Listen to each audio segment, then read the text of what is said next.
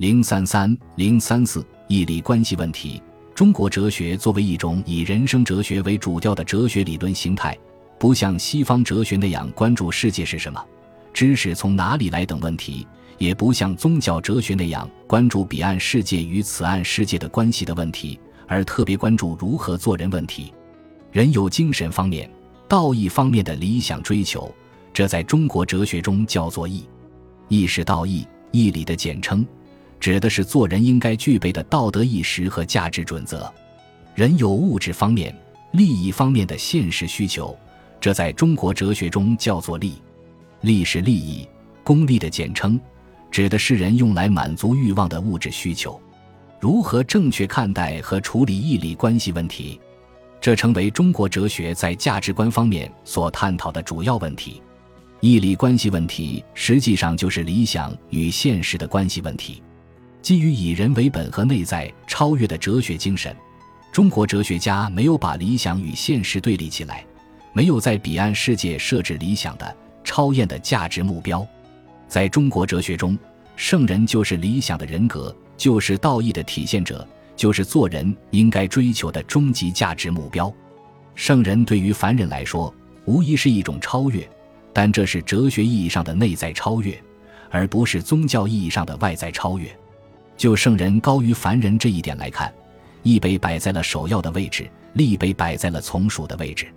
然而，圣人与凡人又属于同类，不能脱离现实，因此还必须正视现实的人的正当的物质利益需求。这样一来，如何在人生实践中处理好义利关系，便成为中国哲学不能不深入研究的主要问题了。义理关系问题也包含着群体与个体之间的关系问题。义是一个关于群体性原则的哲学理念，利是一个关于个体性原则的哲学理念。在中国哲学中，群体性原则高于个体性原则，与此相关，义被摆在了首要的位置，利被摆在了从属的位置。中国哲学家认为，正确处理义利关系或礼遇关系，乃是人生中的头等大事之一，所以他们花费很大的气力探讨这个问题。有的人主张义者，利也。有的人主张正其义不谋其利，有的人主张存天理灭人欲，有的人主张礼欲于狱中，有的人强调义高于利，理想主义色彩和非功利主义比较重，有的人强调义利统一，现实主义和功利主义的色彩比较重。总的看来，中国哲学家比较看重义而不太看重利，从而表现出强调群体价值、忽视个体价值的倾向。表现出强调道德价值、忽视功利价值的倾向。我认为以上四个问题就是中国哲学探讨的主要问题。这些问题都是艰深的哲学问题，很不容易回答。在天人关系上，必于天而不知人，容易落入神秘主义的误区；必于人而不知天，容易落入主观主义和盲动主义的误区。那么，怎样才能全面把握天人关系呢？今后仍旧是一个需要深入研究的问题，在两一关系上，夸大两而失落一，容易落入对立思维、斗争哲学的误区；夸大一而失落两，容易落入折中主义的误区。那么，怎样才能在对立中把握统一，在统一中把握对立，准确地抓住辩证法的核心与实质呢？显然还需要进一步深入研究，在知行关系上。片面的强调知而忽视行，容易落入坐而论道、空谈无补的误区；片面的强调行而忽视知，容易落入明行妄作、胡来蛮干的误区。那么，如何在社会实践中把知行有机的统一起来呢？仍需深入思考。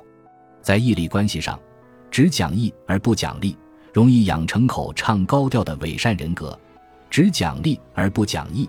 容易养成唯利是图的庸俗人格，那么如何把毅力统一起来，造就健全的理想人格呢？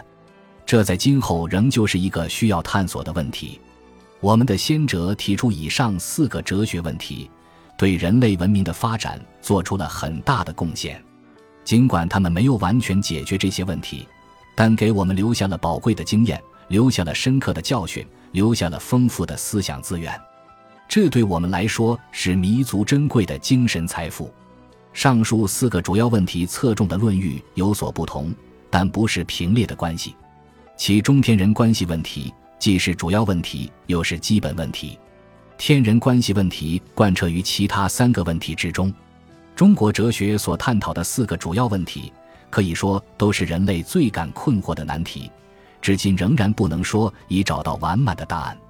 然而，正是对于这些问题永不止息的探问。才促使哲学不断的向前发展。